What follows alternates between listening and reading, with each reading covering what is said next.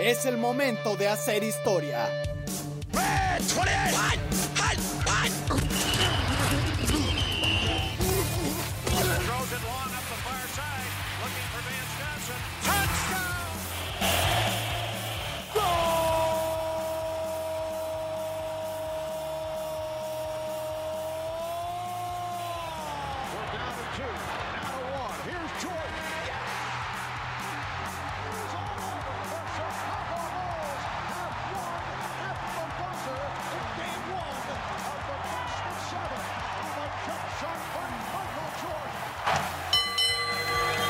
Porque el resultado del partido, de la pelea, se define desde el túnel.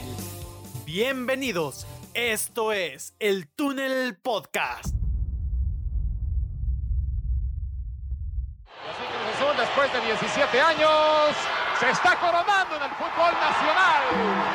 Azul, azul, es el grito que empieza a escucharse desde algunos rincones de este estadio.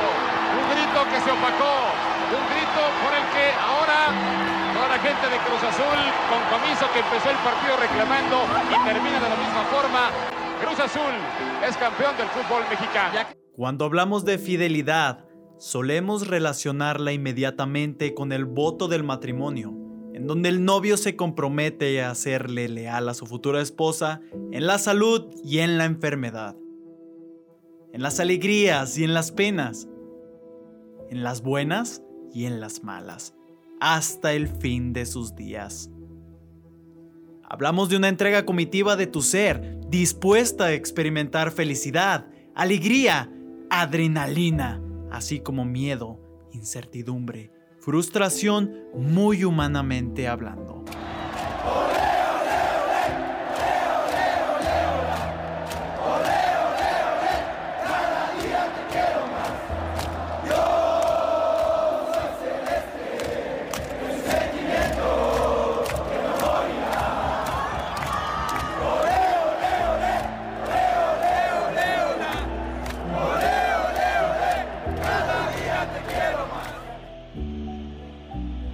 Fidelidad es parte fundamental de la naturaleza del fútbol. Si no lo crees, puedes preguntarle a un fanático del Cruz Azul el día de hoy, después de esa mágica noche del 30 de mayo del 2021. Por esto, me atrevo a decir que si la fidelidad o la lealtad pudiera ser una persona, seguramente sería alguien vestido con una camiseta de soccer azul, pero un color azul muy especial como el celeste. Sí, ese que representa a uno de los equipos más maltratados en las últimas décadas. Aquel que a pesar de las tantas veces que se les negó este noveno título tan anhelado, y aún con tanta angustia y decepción, siempre contó con el apoyo y amor incondicional de su afición, y en aquella velada histórica no sería la excepción.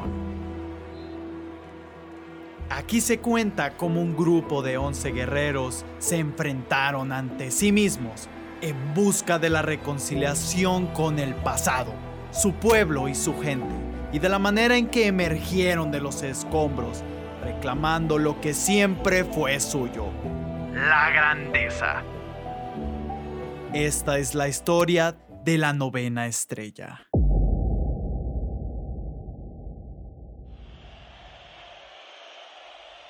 La última vez que el Cruz Azul probó la gloria fue el ya lejano invierno del 97, aquella en el que el gigante del Cerro Azul, Carlos Hermosillo, le colocó la octava estrella al escudo de los cementeros. Ese día, el cielo se veía de un azul resplandeciente, recordando la historia del entonces monarca del fútbol mexicano. Después de este logro, el destino pondría a prueba a esta noble institución. Es cierto que no es fácil olvidar la manera en cómo los celestes finalizaron su participación en liguilla en diciembre del 2020 contra los Pumas fue acreedora de múltiples burlas y frustraciones. Y caray, es que les remontaron un 4-0. La Cruz Azulearon nuevamente. no se veía la manera de cómo escapar de esta tormenta de 23 años sin título y por mucho tiempo Cruz Azul careció de un capitán con la jerarquía y frialdad suficiente para maniobrar el timón de este barco, que conociera lo que es navegar en estas aguas tan arrebatadas. Eso hasta que llegó Juan Reynoso. Exaguero del equipo cementero, miembro y capitán de la plantilla ganadora de la octava estrella, un hombre que conociera el entorno y la importancia de una institución tan reconocida como Cruz Azul. La máquina necesitaba a un técnico especialista en este tipo de sequías, y el Inca llegó como especialista en levantar clubes enterrados en los escombros. El coronel Bognesi, club que tenía 78 años sin ser campeón hasta que Reynoso los dirigió a la gloria en 2007. Campeón con el Universitario, club que cargaba con nueve años sin ganar la primera división peruana, y su más reciente copa con el Melgar en 2015 después de 34 años. A pesar de su gran experiencia y relación con los colores, no era el preferido ni la primera opción de gran parte de la afición celeste. Y aún con ese desacuerdo de por medio, la nueva directiva de Cruz Azul, ahora de la mano del ingeniero Víctor Velázquez Reynoso, en compañía de Álvaro Dávila y José Marín, junto con Jaime Ordiales, depositaron toda su confianza en el peruano y junto a un equipo plagado de calidad, corazón y hambre de triunfar, cargaron con este pesado costal de cemento. Agradecido por esta oportunidad, halagado e ilusionado de este nuevo reto. Los que de una u otra forma hemos pasado por esta institución sabemos lo que representa eh, pedirle ese apoyo constante, esa fidelidad esa lealtad a la, afición. Los campeonatos pareciera que solo lo ganan los jugadores, los cuerpos técnicos, los directivos. Pero Dios quiera que este 2021 lo ganemos todos. El comienzo fue complicado y parecía que se descarrilaría el tren nuevamente. Pero en cuanto llegó la primera victoria en la jornada 3 del torneo regular, algo cambió en el ambiente se consiguió un conjunto inteligente, paciente, sólido en ataque y defensiva, con referentes de experiencia y talento juvenil tanto nacional como extranjero. El destino de la máquina, una nueva final. La temporada del Guardianes 2021 quedará marcada como una de las más espectaculares de la historia del Cruz Azul llegarían a la instancia final como el indiscutible superlíder del torneo con 41 unidades a favor, teniendo la mejor defensiva con solamente 11 goles recibidos y también a la mejor ofensiva del certamen, registrando 26 tantos. Pero la marca más destacada, su racha invicta de 12 victorias en campaña regular, igualando Necaxa y León, para culminar con 15 partidos sin conocer la derrota. Un desempeño futbolístico que por supuesto volvería a revivir la esperanza de los muchos aficionados azules que siguieron fieles en este camino rumbo a la novena.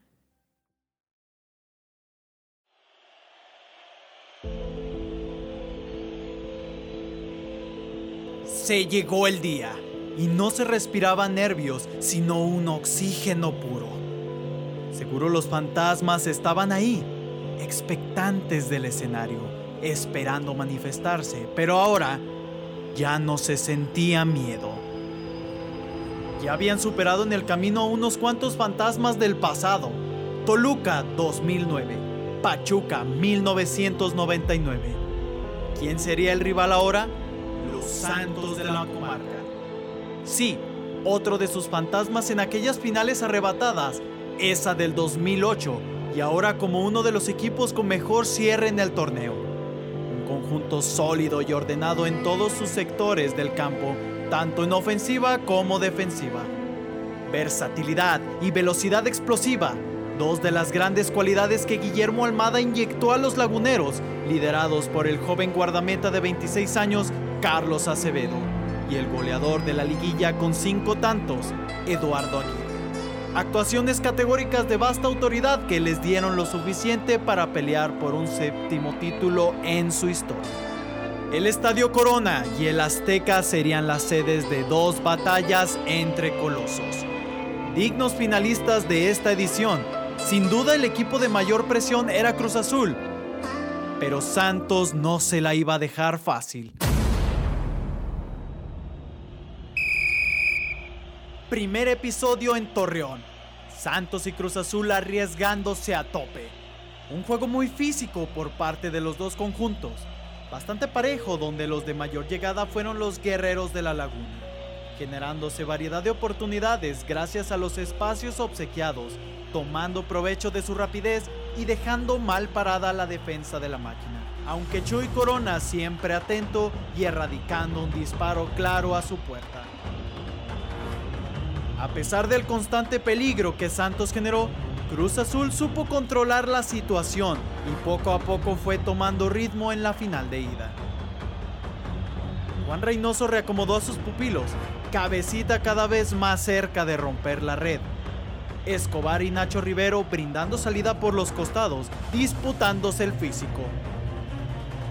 Para el último cuarto de medio tiempo, la fortuna les sonríe en el minuto 70 y una jugada muy apretada en el cuadro grande terminó en tierra prometida. Y aquí viene el equipo de la máquina.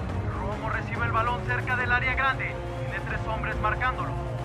Reguiletea y se quita la presión. Ya se metió Doria y rechaza. No. Otra vez Romo. Media vuelta.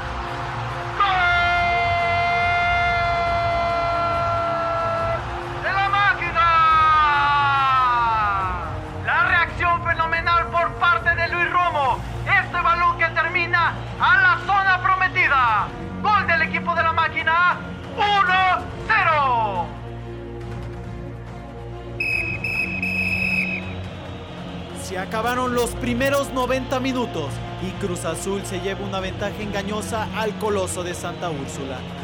Sí, había ilusión con los cementeros, el equipo dio una buena actuación de visita, solo necesitaban repetir su actuación. Pero el desenlace aún estaba abierto para los dos lados. Cruz Azul aún no había ganado nada.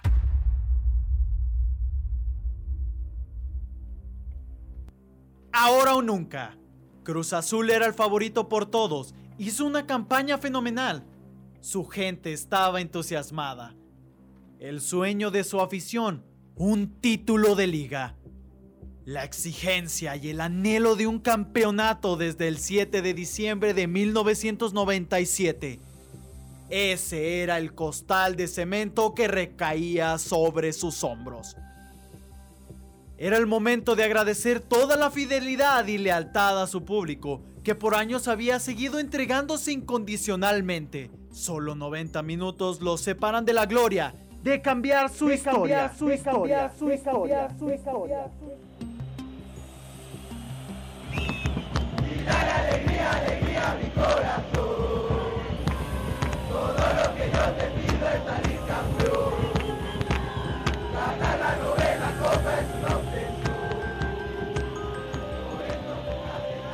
El recinto estaba a reventar. El estadio pintado de azul. Los aficionados del fútbol en todo el país desearían haber alcanzado una entrada, pero están los que tienen que estar. Esa noche serían testigos de un suceso único.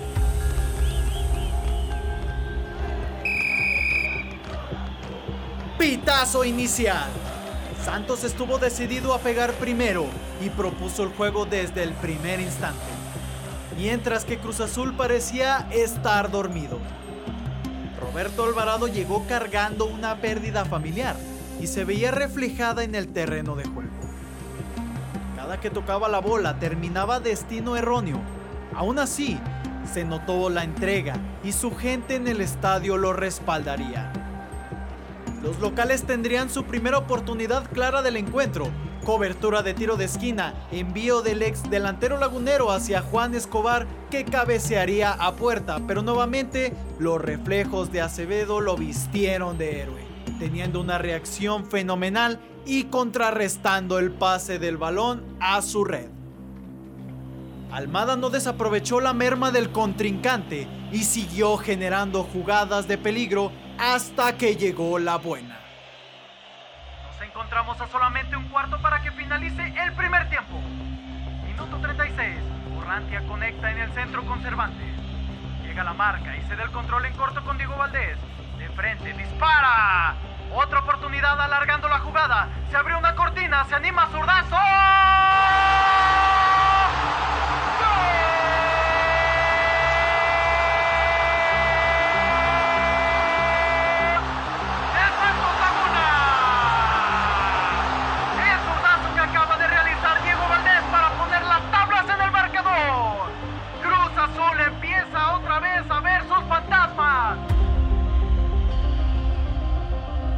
Pizarra se igualó y la ventaja de gol desapareció. Los fantasmas merodeaban por ahí, pero quizás esto es lo que necesitaba Cruz Azul para meterse en el juego.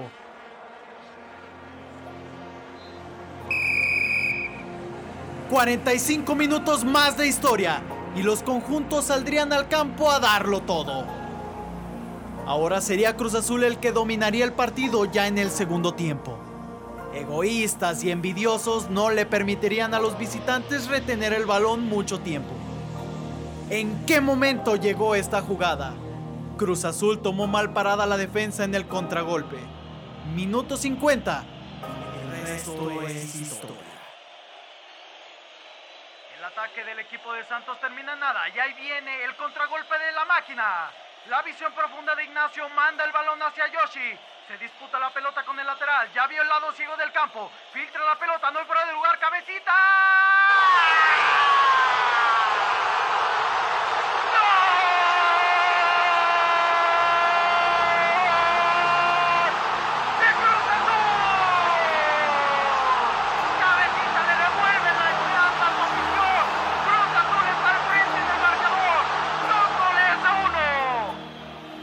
El zumbido ensordecedor de miles de voces unidas al grito de gol terminaron por espantar a los fantasmas del Cruz Azul. A partir de ese momento, la balanza se inclinó a un solo lado y los Santos no lograban encontrar por dónde metérsele a su contrincante. Cada que intentaba la individual, les era arrebatado el balón, producto de la presión ejercida del capo Luis Romo, que trasladaba con técnica hacia Santi Jiménez y compañía. El tiempo se estaba agotando y la cabeza del equipo, Juan Reynoso, desde el banquillo, comenzó a confiar en su planteamiento defensivo. De verdad estaba pasando. Cruz Azul terminaría su racha de 23 años sin tocar la copa. Solo 5 minutos del más alto dramatismo lo separaba de hacer lo posible. Los equipos finalizarían con las emociones en una trifulca de golpes entre gente de la banca, cuerpo técnico y los protagonistas de la cancha. Esos últimos segundos de juego quedarán grabados en la retina de los amantes del balompié. Se cumplieron ya los cinco minutos de compensación. Santos tiene una oportunidad más para mandar la pelota al área. Aquí viene Acevedo con ese globo. Termina rebotando al extremo derecho. El árbitro mira su reloj. ¡Se acabó! ¡Lo he conseguido! ¡Se acabó el partido! ¡Se terminó la sequía! ¡Terminó la malaria! ¡Cruz Azul es el campeón del fútbol mexicano! ¡Gócenlo, azules! ¡Grítenlo! ¡Lloren, salten y abracen a sus hermanos celestes! Hoy es un día histórico para ustedes y para el fútbol mexicano. Esta victoria es para ti, a ti que esperaste 23 años para volver a gritar campeón, a ti que jamás te había tocado ver a tu equipo levantar la copa, que tenías todas las razones del mundo para bajarte del barco e irte a otro equipo. Pero no, porque este club es para los más fuertes, porque este equipo de fútbol es sinónimo de lealtad. ¡Disfrútalo! Hoy nadie les puede arruinar su fiesta. Es suya. La novena es suya. Cruz Azul es campeón. Y a partir de hoy, el cielo, El cielo es más azul que nunca.